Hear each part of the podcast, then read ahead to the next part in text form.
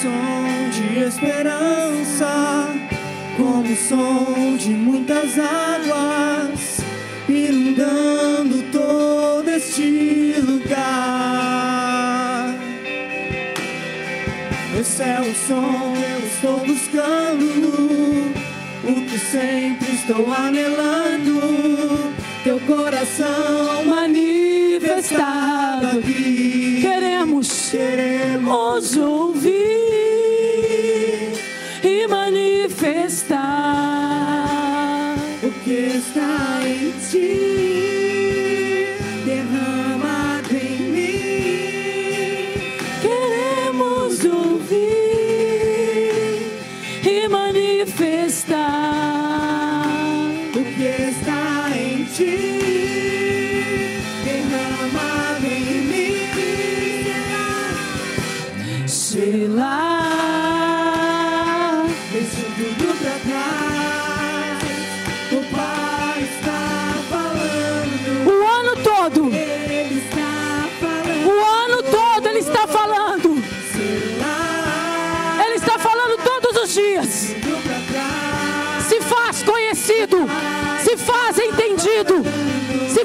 Entendido.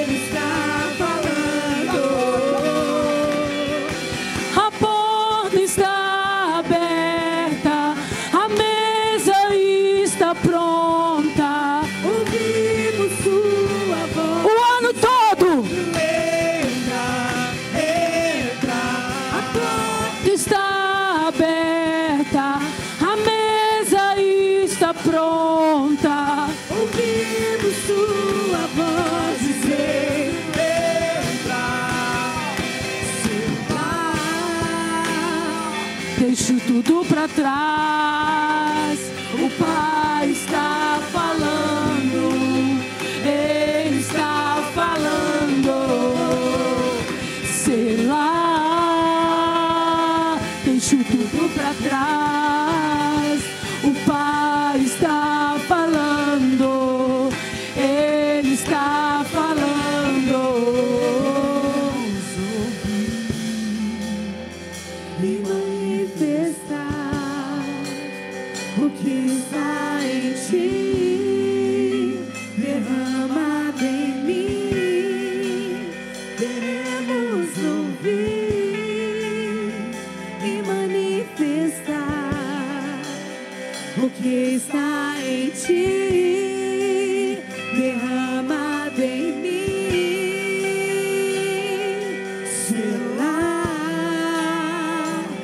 deixo tudo pra trás.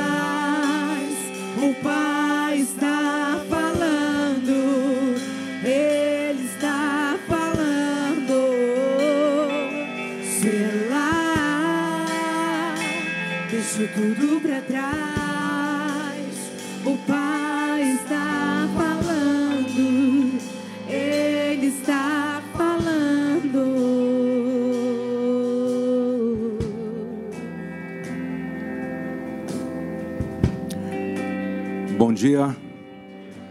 Bom dia. Vamos ler um texto em Apocalipse capítulo 4 que fala sobre esse momento dessa canção.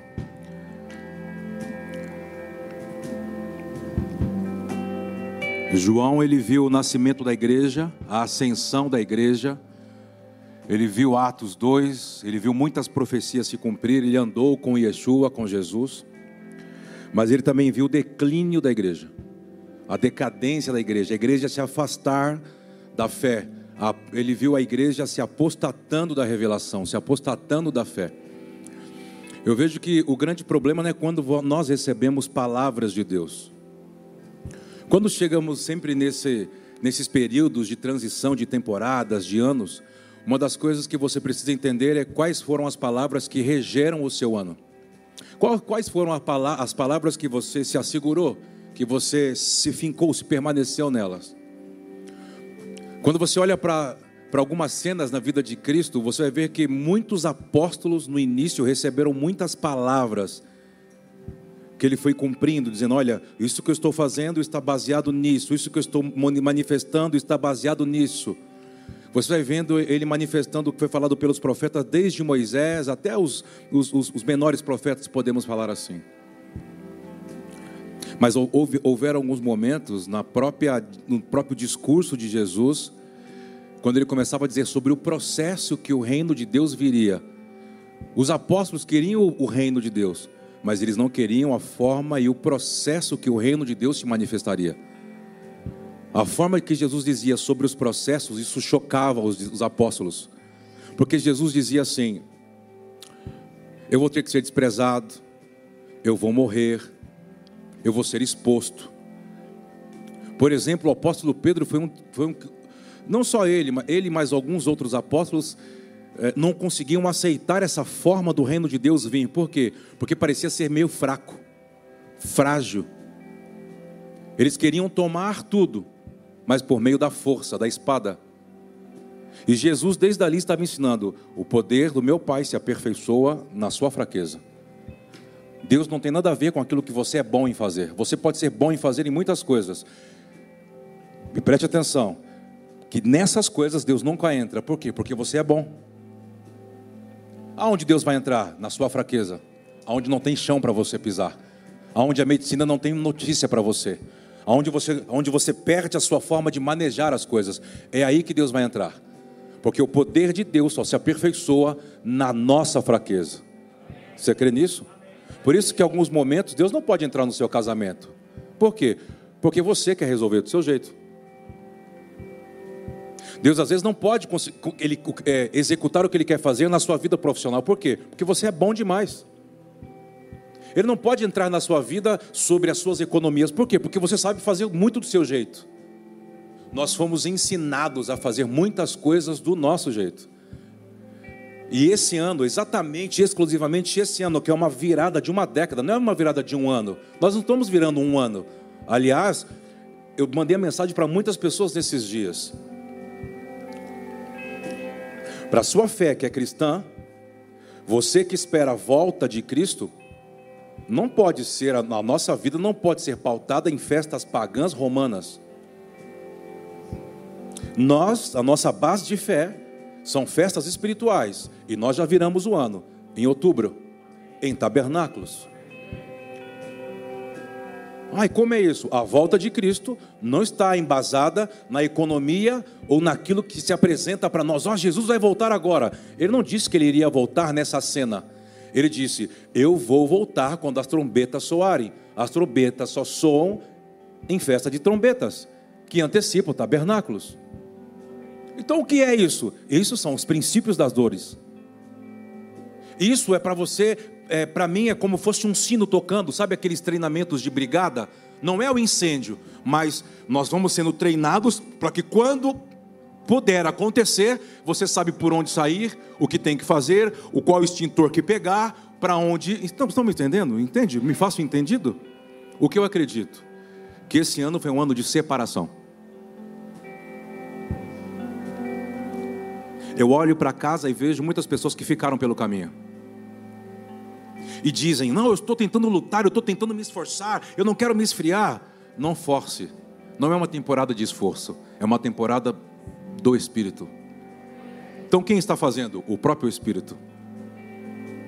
É o próprio Espírito que está separando quem é filho e quem é apenas oportunista. Como oportunista? De estar em um ambiente de verdade, mas não para cumprir um plano, apenas para ser beneficiado pelo reino de Deus. O Pai está separando as pessoas. Um dia Yeshua começou a falar do plano de Deus, aquilo chocou as pessoas. Muitos começaram a ir embora.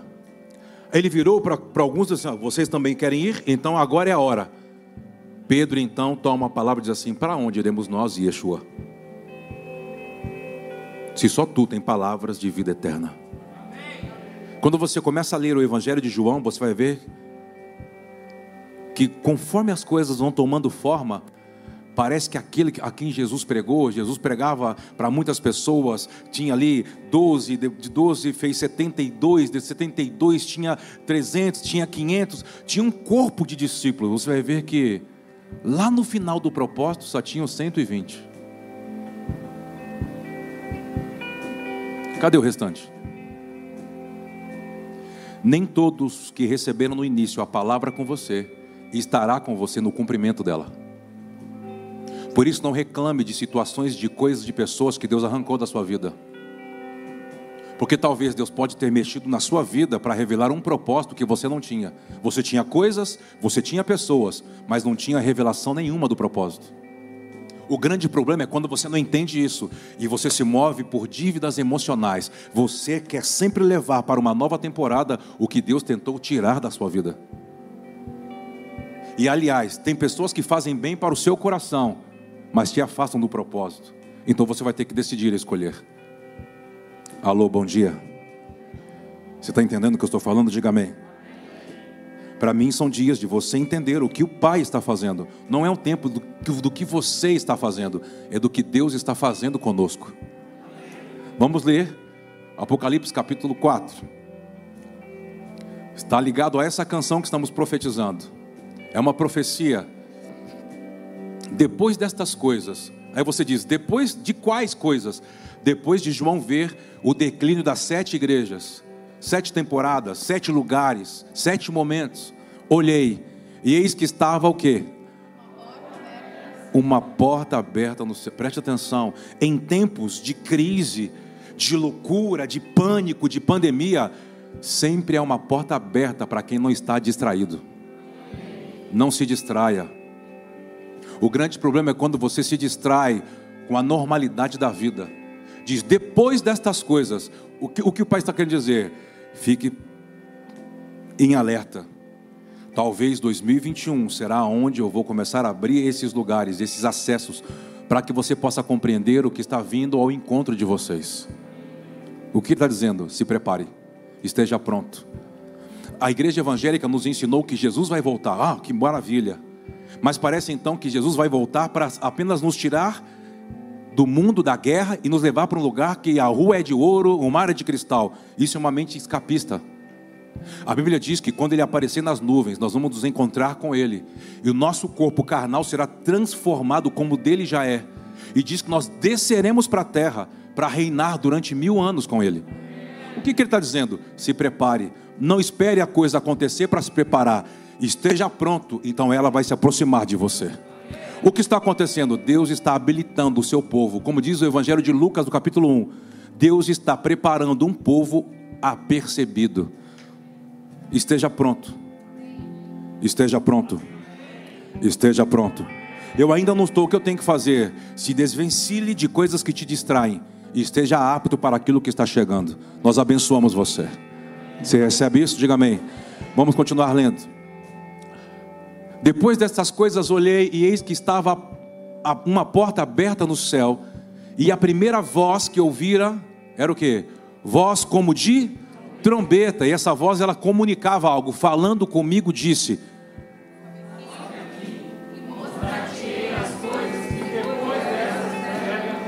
Então não fique com, seus olhar, com seu olhar no que está acontecendo. Não tente interpretar as coisas de Deus segundo aquilo que você está vivendo. Quer uma dica profética de um profeta? Quer ou não?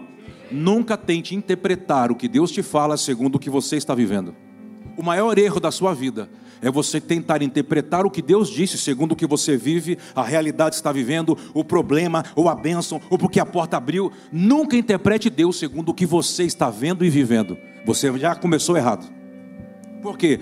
Porque diz que Deus chama as coisas que não são como já fossem. Então o que ele está dizendo? Eu não profetizei porque está vivendo a pandemia em 2020. Eu nunca falei sobre o, o que eu falei, é porque eu já vejo as coisas prontas. E só quero que você entenda quando eu libero uma palavra e o tempo de cumprimento dela esteja pronto nesse processo. Você recebe isso? Nós abençoamos você em nome de Cristo Jesus. Que possamos nos tornar o que Deus espera, a qualidade da família de Deus pessoas que compreendem o time, a hora e essas janelas que se abrem. Eu abençoo você na autoridade do nome de Cristo, para que você possa entender aonde estão esses acessos, para que você possa enxergar a próxima tendência de Deus que irá se iniciar. Há uma temporada do Espírito que está chegando. Se prepare para ela. Se prepare para ela, para que nós possamos desfrutar de tudo. Quantos pode dizer amém por isso? Dê um aplauso bem forte ao Rei da Glória. Vamos lá. Pode se assentar, fica à vontade. Vou convidar aqui antes de iniciar a palavra, que já começou, Mirtes e Fagner. Fagner está pegando o caminho do Fábio Arroz. Pai de nações. Já, já tem mais um ali, lá. Nós estamos falando de João, não estamos falando de João? Vamos apresentar o João. Ei, vó, aí, aí, titia. Tem mais gente aí da família? Ah, multidão, mundo nos assistindo. Pelo dia. Ah, Fagner não é seu filho. Não, não pode ser. Olha, Cristiane, isso aqui. Olha lá, João, tá vendo? João, tá vendo o seu futuro, João? Dá uma olhadinha. Olha, tá só olhando.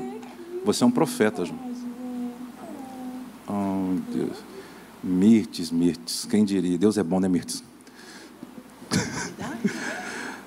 Cristiane, você tem que passar logo essa vontade, hein? É só, um só, só pega no colo e já devolve. Ei, Mirtes, hein? Olha o tamanho do chaveiro. O pai já está fazendo lá, canela para fora, igual. Eu não acredito. Olhando, olhando, olho claro. Você pode levantar sua mão, vamos orar pelo João, vamos abençoar o João. Pai, aqui nós estamos apresentando diante da igreja uma palavra, uma promessa cumprida. O Senhor escolheu o ventre das mulheres para dar fisicalidade a palavras que o Senhor libera. E o, e o João é um sinal para essa geração. E nós queremos apresentá-los diante de Ti, Senhor. Que o Senhor guarde o desenvolvimento do João. O nome dele significa algo eterno, algo que não tem fim, algo que se estabelece. Nós abençoamos o João, apresentamos o João, que todas as palavras liberadas sobre ele possam gerar identidade por meio da paternidade, gerando destino. E nós profetizamos que o João tocará essa geração até que o Senhor venha. Nós o apresentamos em nome do Pai, do Filho e do Espírito Santo. Dê um aplauso bem forte ao Senhor. Lindo demais. Tá bom, Cristiane? Tá bom, Cristiane? Por favor. Vovó, top, hein, titia? Ah, hein? Rapaz, veio para redimir a família, né? Aleluia. Parabéns, hein? Nunca acredito. Fagner já colocou o menino de canela para fora. Brincadeira. Vamos lá, eu quero continuar falando sobre esse tema. Eu acho que esse tema é bem pontual. A minha base hoje é Lucas 24. Hoje eu não falo que é um último domingo do ano, mas eu acredito que é um última, uma última reunião de uma década. Eu não posso fechar uma década e abrir uma nova sem entender o que o Pai nos deixou nessa década. Por quê? Porque eu e você não podemos entrar em uma nova temporada tentando buscar em colheita o que você não plantou na temporada passada. Não tente achar nessa temporada o que você não plantou nela, na que já se passou. Provérbios fala muito sobre isso, sobre questões uh, de você discernir a passagem, a transição entre uma estação e a outra. E para mim, Mateus, Lucas 24 fala muito, muito bem sobre isso. Vamos ler, por favor?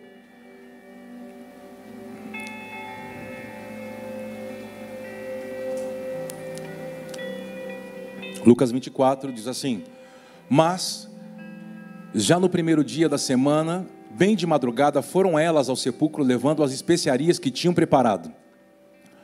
Verso 2. A gente vai andar aí até o final. E acharam a pedra revolvida do sepulcro. Entrando, porém, não acharam o corpo do Senhor Jesus. E estando elas perplexas a esse respeito, Eis que lhes apareceram dois varões em vestes resplandecentes. E ficando elas atemorizadas e abaixando o rosto para o chão, eles lhes disseram: O que, que eles disseram para aquelas mulheres? Volta para cá. Você acredita que algo havia mudado? Sim ou não? Sim ou não? Eu, eu, digo assim que sempre uma temporada, você não nota a hora que a temporada, que a, que a estação muda. Por exemplo, ah, daqui a alguns dias, dia 31, ah, a zero hora, vamos soltar fora. Aleluia, que maravilha, vai ter. Mudou. Mas. Você fala assim, ah, mudou, mas por que, que você sabe que mudou? O que inicia, o que identifica, o que, o que sinaliza? Os fogos, ah, as festas, ok. Mas e depois que passou a euforia da festa? Você falou assim: ah, mudou, mas parece que não mudou. A gente entrou. Porque quando você entra numa estação, a jornada vai te identificando as mudanças. Deus também é processual, Deus não é imediatista. Assim, por exemplo, essas mulheres, elas estavam fazendo algo por tradição. Qual era a tradição? Preparar perfumes para ungir o corpo de um morto. Então elas prepararam no domingo pela manhã, de madrugada ali, e foram. Prepararam já praticamente na sexta-feira do Shabat, e foram. Quando chegaram, elas foram com uma realidade na cabeça, com uma imaginação no seu interior. Vamos ungir o corpo de Cristo, de Jesus. Mas quando chegaram lá, a cena estava toda revirada tinham anjos por toda parte. O evangélico diz que haviam dois, outros evangelhos dizem que haviam mais. Haviam anjos. A pedra estava revolvida do sepulcro, porque a preocupação era como vamos remover essa pedra. O grande problema é quando você não consegue entender essa voz que você tem que discernir, e você vai tentando discernir Deus, ou trazer Deus para a realidade que você vai, vai levando. Eu vou mover isso aqui, não, ali eu vou mexer, eu vou, eu vou remover essa pedra. Ei, ei, ei, não tente trazer Deus para a sua realidade. Deixe a sua realidade e entre na vida de Deus. Esse, esse sempre foi o ensinamento de Cristo. Se você não tem coragem de perder a sua vida, você não terá como, você não terá acesso Está no microfone um pouquinho, né? Está sobrando um pouquinho aí. Você não terá acesso à vida que Ele está te propondo. Elas recebem uma palavra desses anjos. O que, a quem vocês estão procurando? Vocês vieram ver quem? Vocês vieram fazer o quê? E elas vêm assim: é, nós viemos, é, nós viemos é, ungir o corpo, diz assim. Vamos ler o texto. Para mim tem um versículo aqui chave. Eu, eu não tenho muito tempo, mas se eu conseguir avançar aqui nesses versículos e nos próximos, a gente continua falando, que para mim é uma mensagem pontual para uma era, para uma temporada e não para um culto. Ele não está aqui, mas ele surgiu. Olha o que ele diz, lê comigo bem forte essa frase. Lembrai-vos de como vos falou estando ainda. Opa! O grande problema é quando eu e você estamos envolvidos com muitas coisas que nos faz distrair, esquecer. Eu vejo pessoas que outrora eram intrépidas na fé, eram, eram pessoas que tinham revelações, eram pessoas que ministravam, que pregavam, que faziam reuniões, que, que queria gerar esperança. Parece que alguma coisa apagou. Como diz um amigo meu, parece que o disjuntor caiu. Pum! Você olha para os olhos dela, não consegue ver luz. O que aconteceu? Você tem que saber o que aconteceu. Em Apocalipse, quando vai falando sobre tempos, sobre diferentes igrejas, ele diz assim: lembra-te de onde caíste. Volte a praticar as primeiras obras, não o primeiro amor, as primeiras obras. Primeira obra vem antes do primeiro amor. Primeiro você começa a fazer e aquilo vai te apaixonando, aquilo vai gerando algo em você. Você precisa saber o que, o que aconteceu. Por quê? Porque talvez tem muitas coisas que o céu está comunicando e você nunca entende. Por quê? Porque prefere se envolver com coisas que estão ligadas à tradição. Coisas que te dão pé. Coisas que você manipula e sabe fazer. Era aquilo que aquelas mulheres estavam, elas tinham produzido perfume. E por que, que elas fizeram perfume? Porque era por tradição. Elas estavam tão na tradição que tinham perdido a revelação. Que revelação? Aqui está. Vocês não se lembram do que foi dito na Galileia? Ele falou algo na Galileia. O que era a região da Galileia? Foi aonde Cristo desenvolveu seu ministério e habitou por muitos anos essa região. Fez muitos milagres, pregou. Tem alguns textos, vamos, vamos ler um texto? Acho que dá para dar liga nisso aí que você está lendo. Vamos para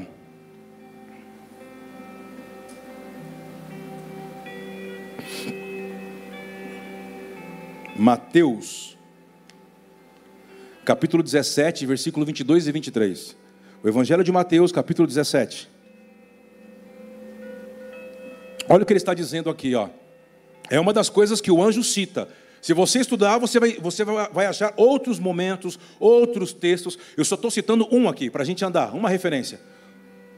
Olha o que diz ali: Ora, achando-se eles na Disse-lhe Jesus: O filho do homem está para ser. O que mais? 23. E matá-lo-ão.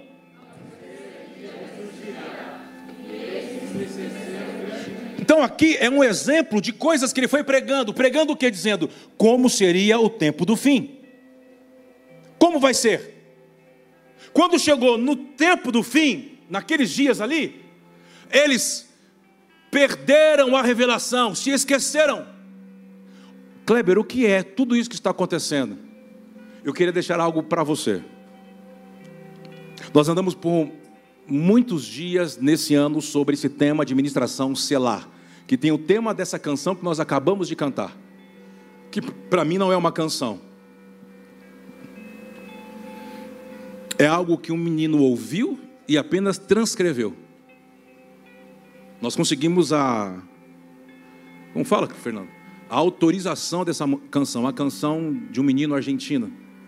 Traduzimos, entramos em contato, porque falamos assim: essa canção é o que a gente pregou o ano inteiro. É ou não é, Fábio? É o que a gente viveu o ano inteiro. Selar. Eu vou dar atenção para algo que está vindo, mas algo que vai falar mais alto do que tudo. Nós queremos ouvir, queridos.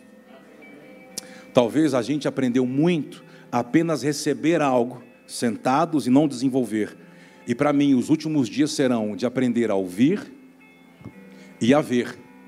E dentro do processo de ouvir e ver, o Senhor tem que trabalhar no nosso interior. É o que vai nos habilitar para executar o que estamos ouvindo e vendo. Eu abençoo você para isso.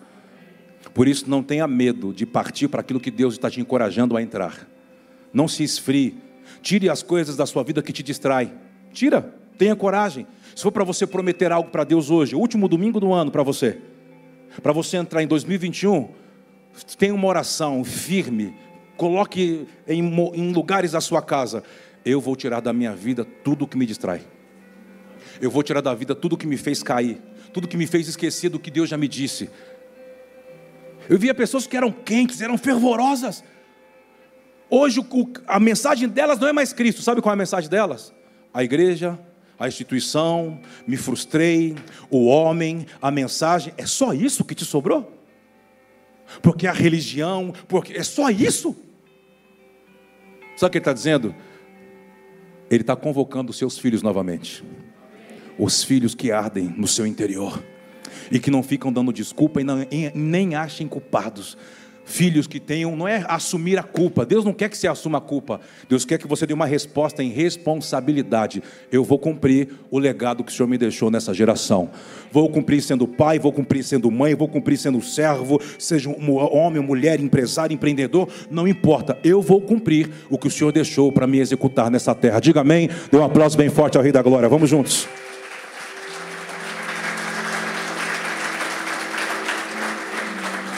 Para mim, tem um outro momento, perto da Galileia, em Cesareia de Filipos, um texto que muita gente conhece, onde praticamente é a primeira vez que Jesus fala sobre eclésia no grego. Ele não falou em grego, ele falou em hebraico, carral.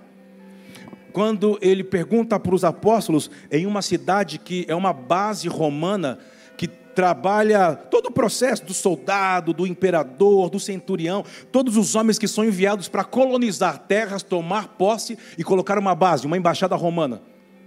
É uma base de preparação, aperfeiçoamento que enviava. Jesus vai nesse lugar e faz uma pergunta: O que, que esse povo daqui fala quem eu sou? Aí fala que você é Jeremias, outro falou que é Elias, e diz: O povo não sabe nada. Por quê? Porque quer me interpretar segundo a realidade deles. Entendeu? Nunca interprete Deus segundo a sua realidade. Saia da sua realidade e busque Deus até que Ele comunique o que você precisa entender e o que você precisa ver. O grande problema é que nós somos ansiosos. Deus fala hoje, você diz que já entendeu e sai fazendo. Aí, sabe o que eu mais vejo na igreja evangélica há anos? Pessoas sentadas nesses bancos, frustradas, dizendo Deus falou e não cumpriu. Eu falo assim: é impossível. Não, Deus, impossível. Deus não deve nada para ninguém. É impossível que Deus minta, ele não mentiu. Mas o que eu estou vivendo? Você, eu tenho certeza que não entendeu. Você interpretou Deus da sua forma, na forma do seu coração. Deus, ah, mas Deus usou profeta. Irmão, me desculpa. Então reveja os profetas que você intitulou na sua vida como profeta. E arranque eles da sua vida e faça o quê? Entre. Entre você. Alô, bom dia. Tem alguém aí? Fala alguma coisa. Entre você. Busque Deus a você. Vai você se consagrar, entra você, por quê? Aí ele vai falar diretamente com você sem intermediários. Diga amém, vamos juntos, irmão. Vamos juntos. Porque senão é mais fácil ficar sentado, lambendo ferida, achando culpado e não avançando e apontando. Eu fui, eu era assim, mas eu deixei de ser isso por causa de fulano, de Beltrano. Deus vai fazer uma grande pergunta para você naquele dia. E o que eu tive a ver com isso? Quem morreu por você foi Cristo, não, foi, não foram os homens. E Cristo cumpriu, te deu livre acesso. Por que, que você não se tornou? Você, não, você se tornou indisculpável. Irmão, sabe o que é indisculpável? Você está sentado em uma sala como essa, um auditório como esse, ouvir verdades. Você, Deus te perdoa até que você saiba, mas depois que você teve acesso, você não pode desprezar. Você se tornou indesculpável. Vai ter que dar uma resposta. É que os meninos falam muito isso. Bendita a ignorância. Por quê? Era melhor não ter, eu não ter acesso. Era melhor eu não saber sobre isso. Não se distraia. Não quero ouvir um amém de crente forte assim. Não se distraia. Não se distraia. Faz uma, quero fazer uma listinha, quero colocar nessa árvore que vocês estão orando. Essa árvore que é a árvore de Natal? Não, pode ter certeza que de Natal não tem nada aqui. Não tem nada romano aqui. O que é isso? Isso aqui é, uma, é algo simbólico sobre o que você tem que se desprender para que possa nascer os frutos do Espírito. E talvez existem coisas que a gente está carregando que essas coisas nos tornou estéril. E como ser estéril diante de um Deus que diz que toda semente tem que dar a, a sua multiplicação na sua própria espécie? Será que Deus mentiu? Deus foi bom com todo mundo e foi ruim comigo? Não. Deus está dizendo: se desprenda. Pare de olhar para trás. Avance. É, mas o pecado, eu já resolvi a questão do pecado, eu já usei o meu filho, enviei o meu filho para perdoar você dos seus pecados e te libertar. Você não pode ficar preso nisso, a não ser que você queira. Não, mas a questão da instituição, existem diversas instituições, então sai daquela que te fere e vai para um lugar que te dê propósito. Ah, eu não me identifico com a mensagem, vá para um lugar que você identifica com a mensagem mas não sente para ficar comendo. Saiba que Deus te deu uma grande comissão, não é uma missão, grande comissão. Qual é? Ide. Ide. Não, amém não, me completa o versículo. Ide. Por todas as nações. Fazei discípulos de todas as nações, ensinando eles a guardar o que eu ensinei a vocês. Não é ensiná-los o que Deus vai dar, essa é uma teologia da prosperidade que Deus tem que te dar, que Deus tem que me dar. Deus já me deu, querido. Me deu livre acesso por meio do seu filho. Saia dessa teologia triunfalista, saia dela, se torne o que Deus está chamando você para se tornar. Aí você pode dizer assim: tá, mas como eu me torno? Quando você não está envolvido com coisas mortas. Peraí, o que são coisas mortas? Coisas que podem até ter o nome de Deus, a aparência de Deus, mas não te torna como Ele é. Como assim? as mulheres fizeram o quê? Perfumes. E foram lá. Quando chegaram lá, ao anjo, ó, a recepção, aos anfitriões, olharam assim. Acho que um olhou para o outro e falou assim: Nossa, os humanos vieram vender para a gente perfume. Querem ganhar com o céu, querem aromatizar o céu. Acho que um olhou para o outro e falou assim: Olá, pois não? É, quem são vocês? Nós somos ministros. Nós somos anjos, nós somos servos. Ah, é? Sim. O que, vocês vieram fazer aqui? Nós viemos ungir Jesus. Ah, vocês estão procurando aquele? Ah, mas ele já não está mais aqui. A temporada mudou. Como assim? Ah, vocês não lembram que ele disse? Que tinha uma tendência, ele via por uma janela e queria que vocês estivessem preparados para aquilo que estava chegando? Chegou. Vocês estão envolvidos com coisas tão tradicionais que vocês se tornaram cegos para o propósito. Se for para falar alguma coisa para Deus nessa última reunião do mundo, você que nos assiste, todos vocês que estão aqui, tira da sua vida obras mortas. Tira da sua vida, da sua casa, do seu casamento, tira da sua vida obras mortas. E talvez as obras mortas não estão nem fora. As obras mortas podem ser ressentimento que você fica lambendo, situações que você fica flertando com ela, coração que não perdoa, a amargura, diz que vai, mas não vai. Ei! Tire as obras mortas da sua vida. Vamos comigo? Esse amém está difícil, é a máscara que está impedindo. Tire as obras mortas da sua vida. O que são então obras que geram vida? Tudo aquilo que Deus mandou eu cumprir. Por isso que a gente tem um lema na casa. Qual é o lema na casa para quem serve?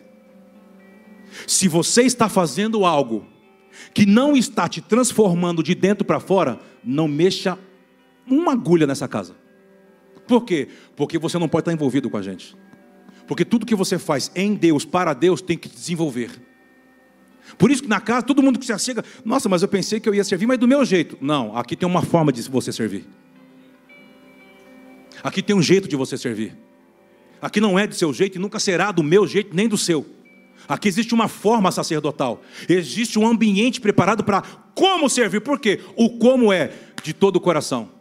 O como é de, com zelo. O que mais? Com amor, com cuidado. Eu vou guardar e vou zelar. Por quê? Porque essa casa eu tenho que tratar esse lugar melhor do que as minhas coisas. Por quê? Porque diz que aquele que é o meu Pai, meu Senhor, ele habita aqui. Você está me entendendo? Então, qualquer coisa que você for fazer para Deus, ah, fora daqui eu vou pregar o Evangelho, eu vou fazer uma reunião de oração, faça. Mas primeiro olhe para dentro de você, o que ela está te transformando? Ou é só para você ser visto? Se é só para ser visto, pare, isso não é amor. Isso você quer reconhecimento sem trabalho. Trabalhe, sirva. O recompensador vai fazer isso no momento e na hora certa. Eu te abençoo. Dê um aplauso bem forte ao Rei da Glória. Vamos lá.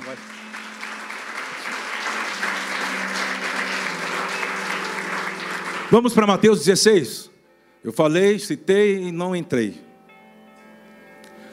Mateus capítulo 16, versículo 21 a 23, é isso? 17? Não, não, é Mateus, já mudei o texto. Mateus 16, 21 a 23. Isso, gente, por favor.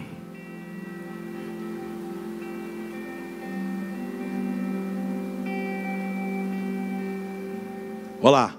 Desde então, começou Jesus Cristo a mostrar aos seus discípulos que era, lê comigo, necessário que ele fosse a Jerusalém, que fizesse o quê? Que padecesse muitas coisas dos anciãos, dos principais sacerdotes e dos escribas, que fosse morto e que ao terceiro dia ele está apresentando o plano, como vai ser o processo.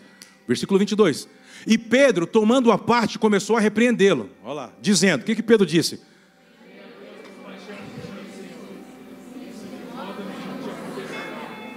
Versículo 23, depois a gente comenta. Vamos lá, vamos lá.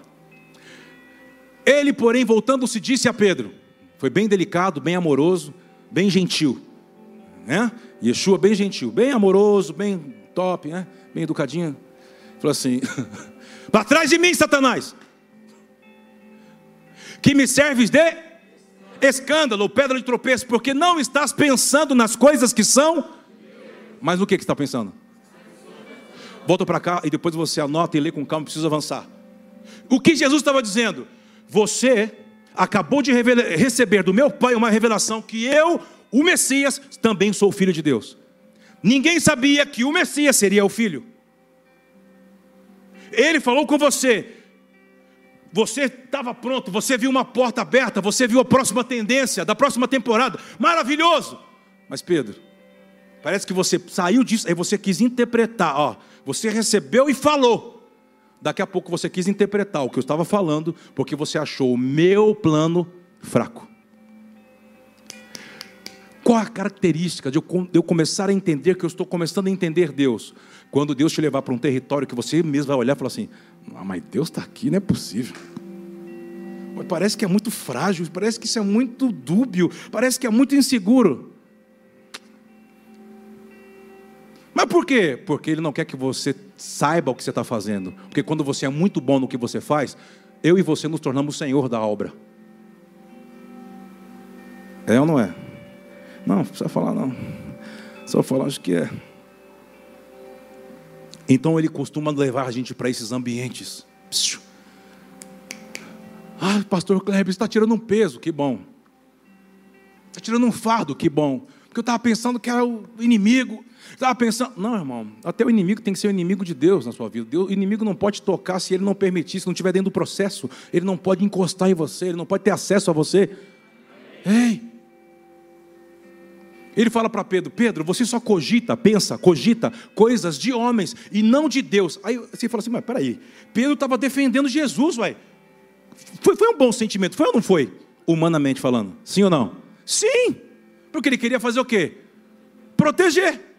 Mas a proteção dentro do processo é a forma que a serpente te dá para você cumprir o propósito no século 21. Você não precisa passar dor. Porque alguém já pagou o preço por você. A mensagem do século 21 é: não precisa pagar preço, alguém já pagou o preço por você.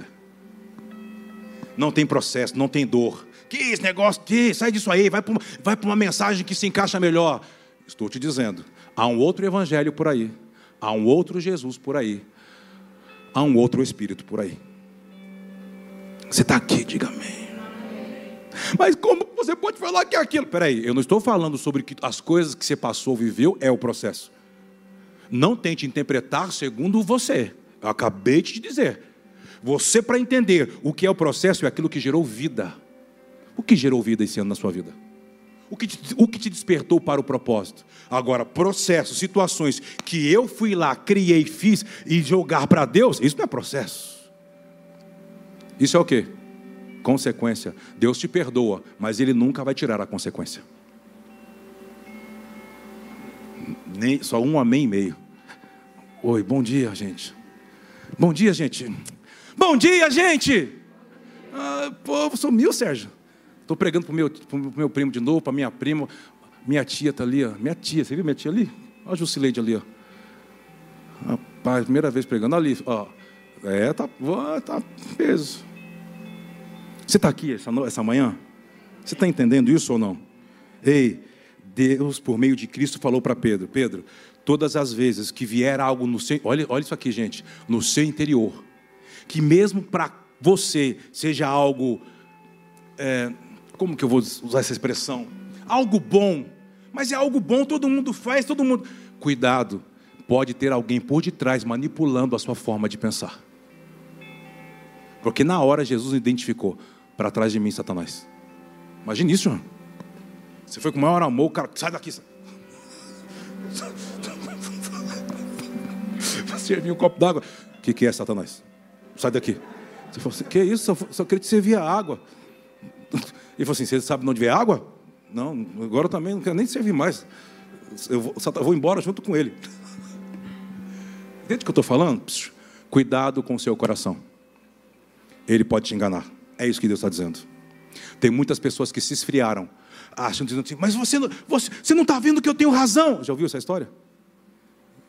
Você não está vendo? Eu fui lesado, eu fui roubado, eu tomei o prejuízo, eu tenho razão para ficar assim. Aí Deus fala assim: Pois é, vou, diante dos homens você tem razão, diante de mim você tem que perdoar.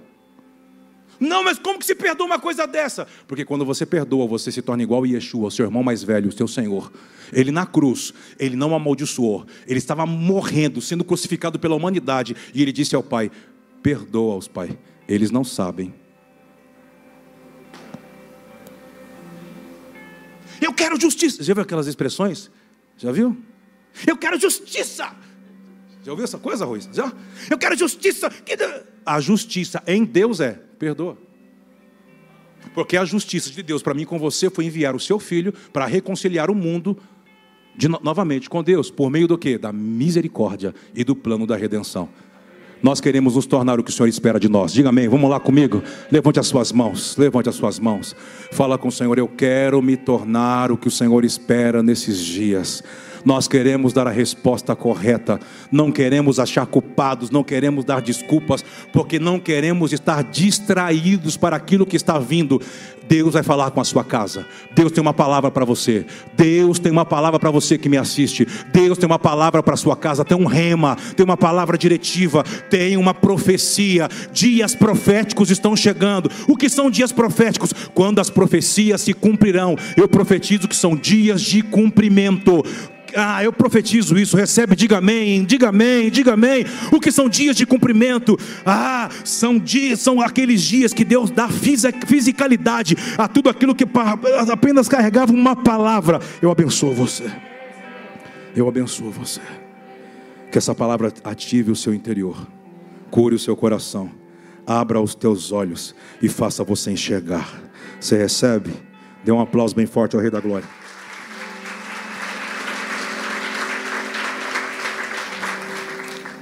Para mim, é, tem uma igreja, eu queria ler mais Lucas 24, mas não vai dar, eu só quero ver se eu consigo fechar. Na última igreja, eu acho que é Laodiceia, não é? Apocalipse 3. Eu queria falar sobre essa igreja, porque é, é, ela vive uma, uma 3, se não me engano, do versículo 14 em diante, eu acho que é isso. Queria mostrar para você, eu, sempre eu tento dar, os, os, sei lá, o mais exemplos possível, possíveis para que você possa compreender o que você está ouvindo. Claro que ah, eu não consigo entender tudo, você é muito doido, você fala muito rápido, as coisas, anota, grava, ainda bem que está registrado, você volta e assiste quantas vezes você quiser. Mas você precisa discernir algumas coisas. E para mim essa aqui é uma, é, uma, é uma chave. Vamos lá? Capítulo 3 de Apocalipse, versículo 14. Olha o que diz aí, ó. Ao anjo da igreja em Laodiceia, escreve isto, diz o amém. A testemunha fiel e verdadeira, o princípio da criação de Deus. Vamos, vamos juntos, vamos lá. Conheço as tuas obras, preste atenção, que nem és frio e nem quente. Oxalá fores frio ou quente. De quem ele está falando? De Caldas Novas, né? Mas não existia Caldas Novas. É só brincadeira. Por quê? Porque quando ele está dizendo isso é porque eles eram água, trabalhavam com águas termais. Eu lembro quando as pessoas falavam assim: Ei, Kleber, quer esquentar a canela? Eu falo assim: Hum, Caldas Novas, estou chegando. Hot Park, os goianos não estão tá aqui, né? Michele. A Zoe nasceu, tá lindinha, princesinha, hein? Ah, logo, logo nós estamos aqui apresentando. Então eu, eu lembro de Caldas Novas, quando eu li esse texto de Laodiceia, falei, as termas, todo mundo queria tomar banho lá mas eles tinham outras uh, habilidades. Qual era? De trabalhar com a tendência. Qual era? Vamos ler, vamos ler juntos. Olha lá. Papapá já foi. Próximo verso. Vamos comigo. Assim porque és morno e não és quente, nem frio, vomitar-te-ei da minha boca. Hum. Vamos lá. Porquanto dizes, o que, que eles diziam? Rico sou, estou enriquecido, e de nada tenho falta. E não sabes que é coitado, miserável, pobre. Ué, olha para esse versículo. Não tem uma contradição? Porque Deus está dizendo: vocês dizem que são ricos, abastardos. Se você olhar com calma, estudar com calma, eles faziam, trabalhavam com um tipo de lã, lã negra, que a referência é como fosse a Itália. Eles geravam tendências, as pessoas iam lá para se banhar, iam lá por causa dessas tendências que eles tinham, esse tecido que só eles tinham. E eles também era expert na clínica oftalmo, era o melhor colírio que tinha da região. Preste atenção no que Deus vai, decorrer, vai descorrendo no texto. Preste atenção. Olha aonde eles tinham, onde eles tinham habilidade para fazer, mas como é a visão de Deus sobre aquilo que eles fazem. Aconselho que de mim. Volta, volta um versículo anterior e a gente vai de vez, eu prometo, não volto mais. Porquanto dizes, rico sou e estou enriquecido, e de nada tenho falta. Olha a visão de Deus e não sabes. Por que, que você não sabe? Porque você se envolveu com aquilo que você faz, porque só beneficia você. Não tem nada a ver com o desenvolvimento do seu espírito, da sua fé. E você só pode se aproximar de Deus para ter revelação do que Deus fala por meio da fé. Enriquecido de nada tenho falta, e não sabes que és um miserável. Mas como cego, se eles fabricavam. Está entendendo? A visão de Deus é diferente do que você vê. Você pode ser muito bom, você pode estar fazendo coisas em nome de Deus. Tem pastores que me assistem, obreiros, líderes. Você, ei! E eu vejo pessoas fazendo as coisas de Deus primeiro, por obrigação. Outros fazem porque, ah, se eu não for para a igreja, não tenho lugar para ir, porque eu já deixei o mundo, já deixei o mundo, já deixei tudo. Eu não tenho para onde voltar. Nossa, meu Deus do céu. Entende? Ele vai levando uma vida, mas aquilo não desenvolve, aquilo não arde mais, aquilo não mexe mais. Psh, obras mortas. Você pode ser um grande pregador, você que me assiste. Alguém que já fez reuniões, pessoas que estavam propícias a ser ungidas, ordenadas. E Deus olha para você dizendo assim: Você não é nada disso que você faz. Era isso que ele estava dizendo para a igreja de Laodiceia. Você é pobre, cego e nu. Versículo 18, vamos mandar. Estou terminando, vocês estão ficando tristes já, vamos terminar. Aconselho-te que de mim compres o quê? Compre de mim. Ah. Para que te e e não seja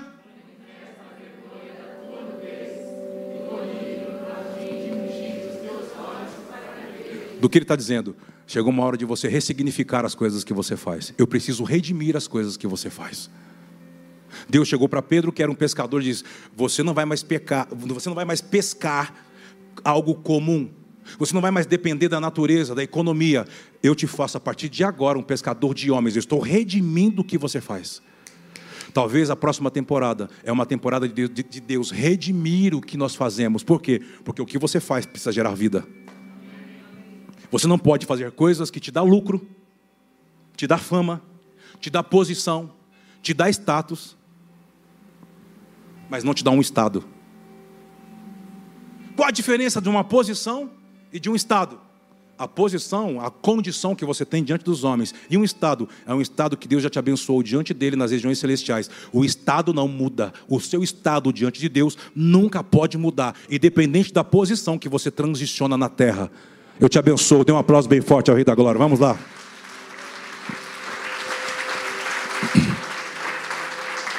Pai, nós queremos nos tornar o que o Senhor espera.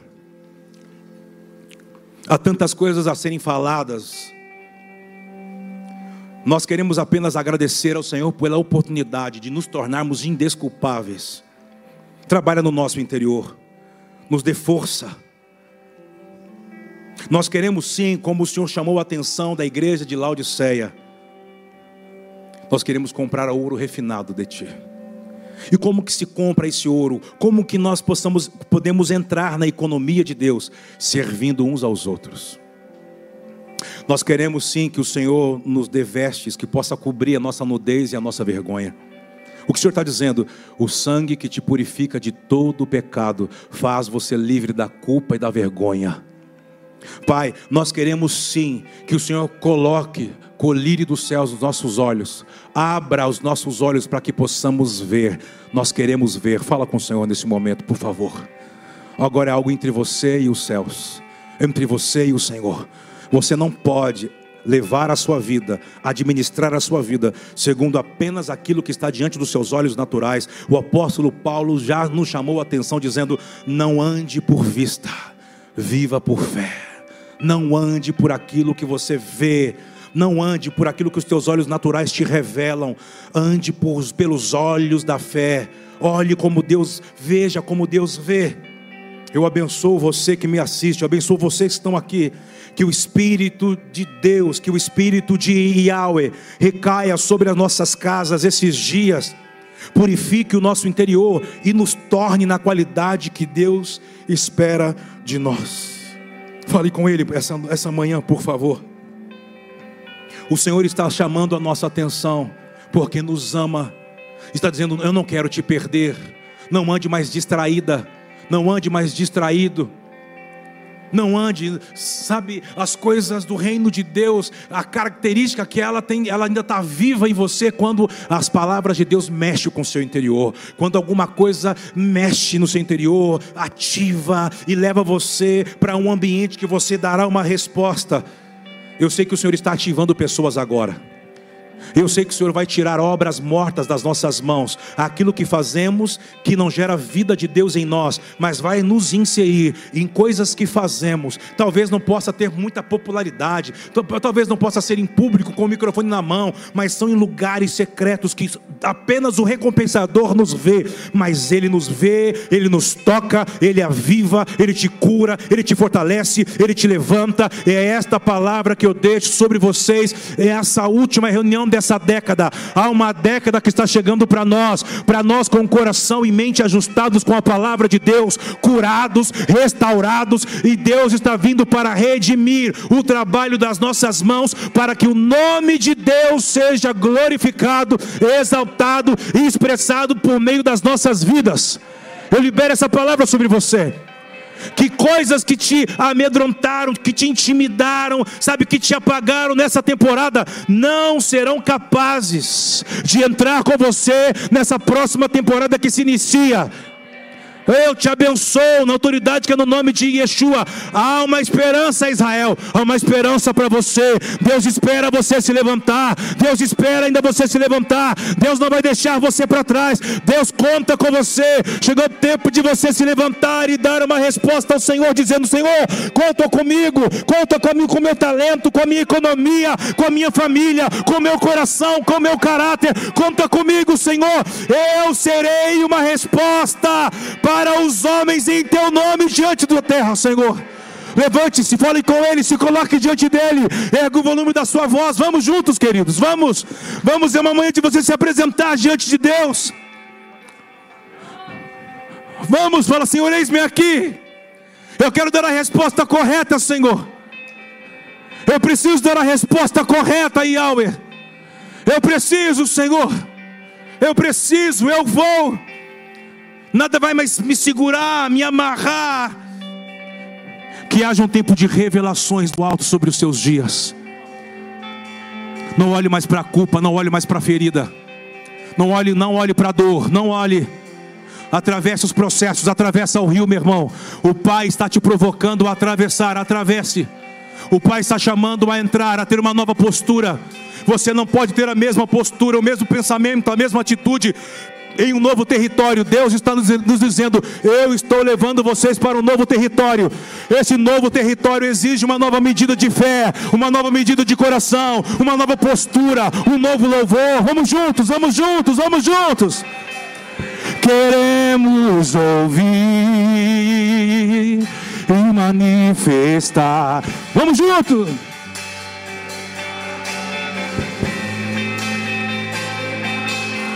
Põe a letra pra gente, por favor.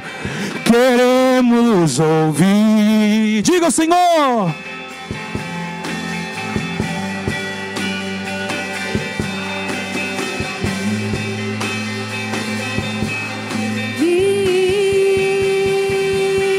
Selah. Diga, Senhor. O Pai está falando.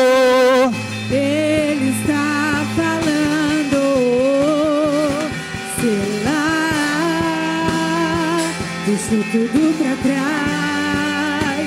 O Pai está falando, Ele está falando, sei lá,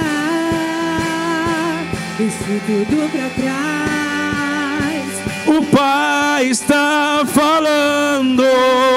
Ele está falando. Sei lá. Deixa tudo pra trás. O Pai está falando. Ele está falando. Eu preciso ler algo com vocês para nós encerrarmos essa manhã e essa reunião. João capítulo 20, versículo 21 ao 23. É o último texto que eu vou usar essa manhã. E nós vamos continuar falando isso nas, nas próximas terças-feiras, nos próximos, nas próximas reuniões, tudo ligado a isso aqui. Há dois textos, Lucas 24, depois você lê com calma, do 44 ao 49, e João 20, 21 ao 23. Diz assim: Disse-lhes então Jesus, segunda vez, vamos juntos comigo. Paz seja convosco. Assim como o Pai me enviou, eu também os envio a vós. 22. E havendo dito isso, ele fez o que? Assoprou sobre eles e disse-lhes: Recebei o Espírito Santo. Verso 23. Aqueles a quem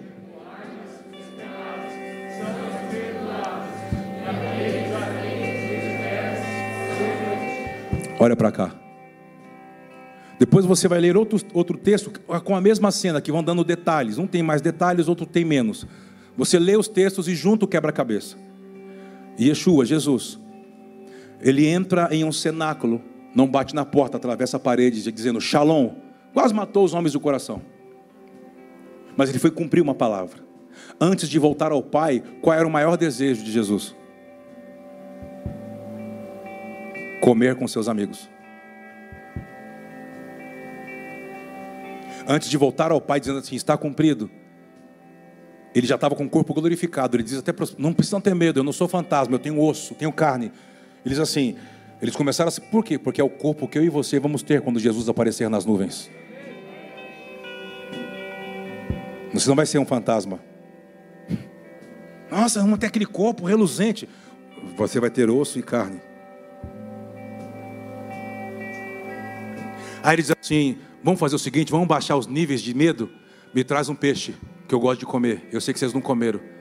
Aí foram no forno, pegaram o peixinho assado, pãozinho, ele comeu. Aí todo mundo, nossa, é ele mesmo. Aí ele começou a mostrar, olha aqui, ó. Sou eu mesmo, olha aqui. Eles assim, uau! Daqui a pouco ele começou a falar sobre toda a linha, todos os profetas que falaram dele do Antigo Testamento. Aí diz que você vai ver o texto assim, ó, e ele lhes abriu o entendimento. Depois que abriu o entendimento, ele fez assim: Eu vou impartir com vocês agora, na mesa, vida. Porque vocês não podem fazer nada diante de mim que não gera. Então ele fez o que? Soprou sobre eles o espírito que ressuscitou ele dos mortos. E aquilo não era Atos 2. Atos 2 só ia acontecer dali quase 40 e poucos dias na frente. O que, que ele fez? O Espírito estava regenerando os apóstolos em homens espirituais. O que, era aquilo? Era recompensa. Por todos os anos que vocês fizeram para mim, diante de mim, eu estou dando a recompensa. Qual é a recompensa? A dádiva. O Espírito Santo de Deus. Não existe maior recompensa em você ter o mesmo Espírito que o Pai tem, o Espírito Santo de Deus. Fala com Ele. Você quer levá-lo essa manhã? Você quer uma porção do Espírito? É só Ele que pode curar, é só Ele que pode fazer, é só Ele que pode te ajudar, é só Ele que pode te ensinar, é só Ele que pode te curar, é só Ele que pode te fortalecer. Se você tentar por si só, você não vai conseguir. Você vai prometer algo hoje que daqui uma semana você vai tropeçar, mas se o Espírito Santo fizer em você, acabou. Você vai se tornar a qualidade que Deus espera. O homem, a mulher, a pessoa que Deus espera de você. Fala, Espírito Santo, vem, Espírito Santo, Espírito Santo. Vai falando com Ele, você que nos assiste, você que está aqui, vai clamando, vai clamando. Espírito Santo, Espírito de Yahweh, eu me rendo diante da Sua vontade, Senhor. Eu me rendo, eu me entrego. Eu não quero mais viver do meu jeito, não pode ser mais do meu jeito. Faça a tua vontade, Senhor. Mas antes de fazer a vontade dEle, Ele vai fazer em você, vai fazer em mim, no nosso interior. O Senhor está nos provocando a entrar. Oh Espírito Santo! Espírito Santo! Espírito Santo! Ele está falando.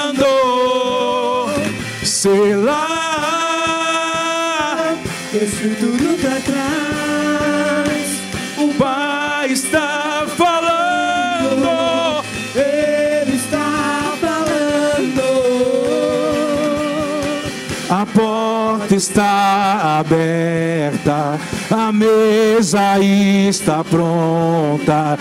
Ouvimos tua voz dizer: Entra. É um convite, diga.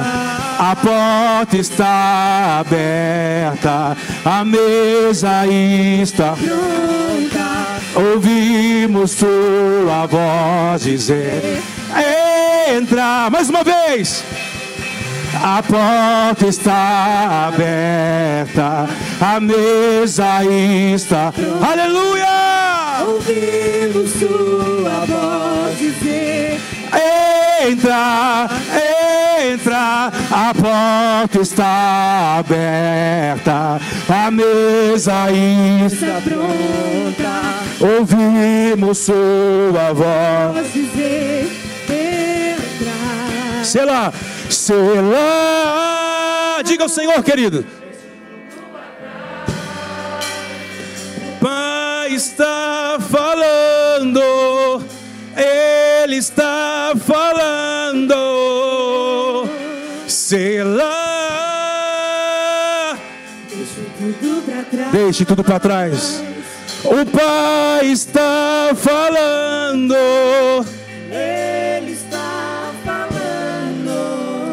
Acredito que nesses dias não tem como nós entendermos e discernirmos o som do céu que está sobre a nossa cabeça, se nós não deixarmos coisas para trás.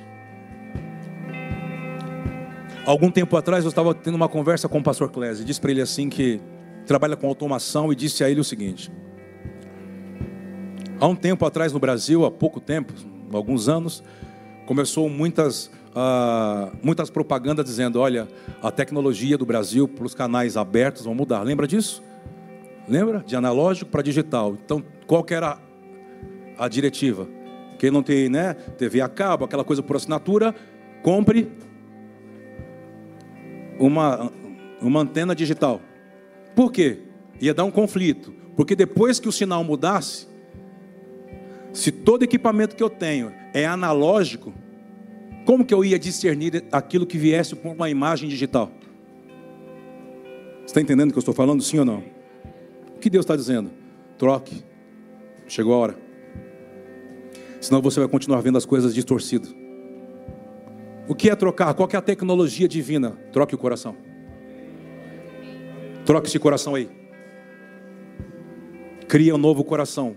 Se entrar, se ele criar um novo coração, é como toda toda a tecnologia, o investimento, cara, vai, isso vai valer a pena. Você vê, rapaz, eu assisti um filme pensando que tinha três, era só um personagem. Rapaz, era um cachorro, era um, é, parecia um cavalo na minha tela. o que você está querendo dizer? O coração distorce as imagens e as vozes que vêm do alto. Se for para guardar, guarde o seu coração porque dele depende todas as fontes da sua vida. Você pode aplaudir ao Senhor? Se assente, nós vamos honrar o Senhor. Nós só podemos honrar aquilo que amamos. E eu digo assim que a gente só pode transformar aquilo que a gente ama. E essa casa tem sido ferramenta de transformação em muitas pessoas. Esse final de semana, esses dias entre o Natal e ontem, né, Ricardo? Cadê o Felipe? Felipe já viajou? Por que ele está na cabine? Mudou? O que foi? Você mudou de posição sem falar para a gente? Pegadinha? A casa de paternidade está tocando diversas pessoas. Estou percebendo que eu estou cantando, eu estou olhando para cá. Falei assim, acho que ele foi e a gente ficou, né? Eu estou pregando sobre arrebatamento. Hein, Arroz? Errei na teologia, né? Pré-milenista, né? Mas ficamos, ele foi. Aí. Aleluia. Deixa ele. E o irmão arrebatado voltou. Me lembrei de uma piada de uma vigília que eu fui, mas não posso falar agora. Até esqueci o que ia falar. Fala você da casa para Tudo bom, gente? Voltei, tô aqui, tô bem. Aleluia. Aleluia. É, esse ano nós fizemos de novo ação nos mercados, só que esse ano foram três finais de semana. Aí você fala, Felipe, por que não comunicaram aqui? Porque esse ano a gente teve que ter um zelo maior. Nós montamos uma equipe fora do grupo de risco. Então nos movimentamos para montar uma equipe que pudesse atender e ficar nos mercados com muito zelo, tá? Nesses três finais de semana nós batemos o nosso recorde de quatro anos.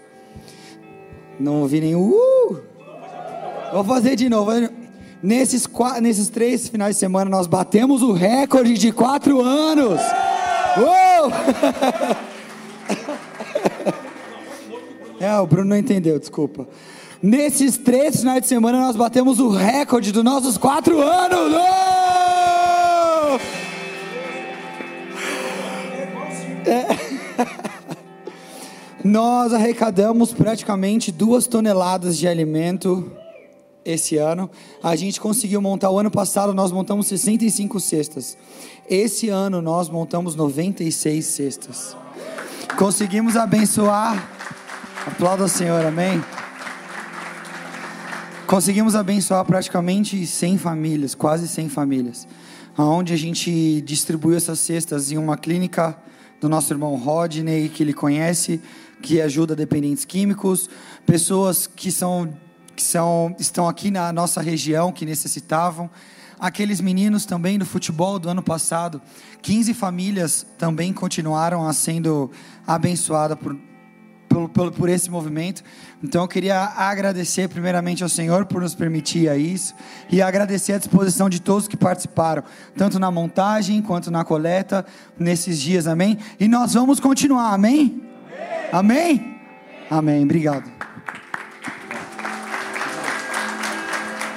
Gente, você pode se levantar, vem, vem honrar o Senhor com a sua semente, com a sua oferta. Ah, Kleber, eu quero pagar o meu voto durante esse ano, eu não quero levar coisas para o próximo ano. Venha, traga a sua oferta. Você que nos assiste, faça a sua contribuição pelo aplicativo. Né? Tem a conta bancária, que tem a chave Pix também, está aí aparecendo para você. Tem dados do Banco Itaú, do Bradesco. Vamos honrar, não deixe de honrar ao Senhor. Estamos levantando o lugar, querido para que Ele habite. Estamos tocando pessoas, estamos avançando e contamos com você. Contamos com a sua lealdade. Você que constrói a mesma coisa que de fato estamos construindo. Obrigado, Senhor. Um ano desafiador, não? Mas o Senhor até aqui nos ajudou, amém, queridos? Que bom. Vamos colocar de pé, por favor. Deus é bom. Vamos honrar o Senhor, vamos agradecer ao Senhor. Somos gratos a Ti, Pai, por tudo que o Senhor tem feito, por tudo que o Senhor há de fazer. Abençoamos as famílias representadas por essas sementes, que o Senhor possa honrá-lo, que o Senhor possa providenciar, que não falte de fato chuvas dos céus, e como ouvimos essa manhã, que não falte janelas abertas, portas abertas, que possamos ser afetados pela tua shalom, pela tua prosperidade, de fato que não está ligado apenas à matéria, mas está ligado ao todo. Que nós possamos construir casas de shalom. Eu os abençoo na autoridade do teu nome, Yeshua. É assim que nós oramos. Diga amém, queridos. Olha só. Queremos te comunicar algo. Preste atenção aí, tá? É pregadora, Esteves. Ela é pregadora. É isso aí mesmo. Olha só. Terça-feira que vem nós estamos, estaremos aqui, tá? terça que vem. Será o último culto do ano, terça-feira. Depois terá dia 3 e dia 5 apenas live, não estaremos aqui. Depois de terça-feira, dia 29, a gente só estará aqui presencialmente dia 10 de janeiro. Fala comigo, dia 10 de janeiro. É isso aí. Tá? Ah, que é dia de ceia. Nós já vamos abrir o ano com ceia, com mesa, com comunhão entre família. Tá? Ah, mas eu quero me cadastrar. Não, não adianta ligar para o Fernando. Dia 3, dia 5, a gente não vai estar aqui. Vai estar apenas a live. Tá? Presencialmente a partir do dia 10. Ok? Está entendido? Eu quero comunicar também sobre o Seven. O Seven no mês de janeiro terá também apenas live a partir do dia 9 ao dia 30. Aí quando volta o Seven presencialmente? Apenas dia 6 de janeiro. Desculpa, é só para saber se vocês estavam ligados comigo. Só para saber se vocês não estavam distraídos. É, é rápido. Pai, bola, viu aqui, Beto? Já voltou. Que isso? Está mais comigo, não, pai? Tá aí? É que eu não estou vendo ali o retorno, então é isso, tá?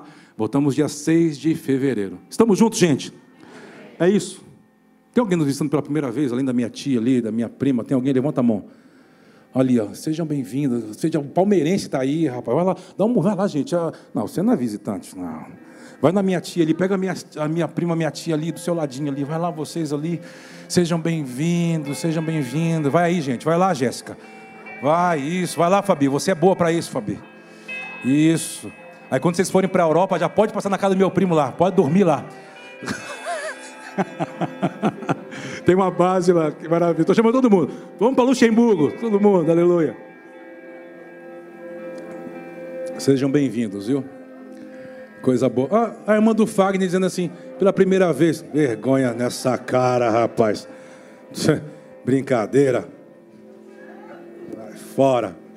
Vamos orar? Pai, muito obrigado por essa manhã. Obrigado pela sua palavra, obrigado pela sua presença, obrigado pela comunhão entre irmãos. Obrigado por tudo que até aqui o Senhor tem nos ajudado. Senhor, é um ano tão desafiador, mas que o Senhor continue nos guardando, nos livrando. Nós temos vivido dias escritos que estão na sua agenda, Senhor. Salmo 139. Ah, eu quero abençoar os meus irmãos com vida. Eu quero abençoar a vida da Elaine, que perdeu o seu esposo essa semana, o Wesley. Que o Senhor conforte a pastora Elaine e os seus filhos, em teu nome, Senhor. É tão duro, não sabemos o que falar, não sabemos nem como explicar. Nós queremos abençoar também a Fátima, que perdeu a sua mãezinha ontem, Senhor, sua filha, os seus familiares. Que o Senhor possa, possa confortar, confortar a todos aqueles que estão perdendo familiares, amigos. São dias duros, mas nós continuaremos confiando no Senhor. O Senhor é a nossa rocha, o Senhor é o nosso conforto, o Senhor é a nossa shalom. O Senhor é a nossa esperança de um dia reencontrarmos todos aqueles que dormiram em Cristo. Vão ressuscitar no dia que Cristo aparecer nas nuvens. E vamos reinar com Cristo nesse milênio. Diga amém, por favor. Eu abençoo você o restante desses anos, desses dias que ainda temos nessa temporada. Ah. Eu tenho certeza que o Pai está nos tocando e nos levantando para entendermos o que Ele está comunicando para a próxima década. Serão dias de cumprimento e nós estaremos inseridos dentro desses dias. Eu te abençoo em nome do Pai, do Filho e do Espírito Santo, querido. Que você seja cheio do Espírito de Deus. Diga amém. Dê um aplauso ao Senhor. Shalom Adonai. Até a próxima. Um grande abraço.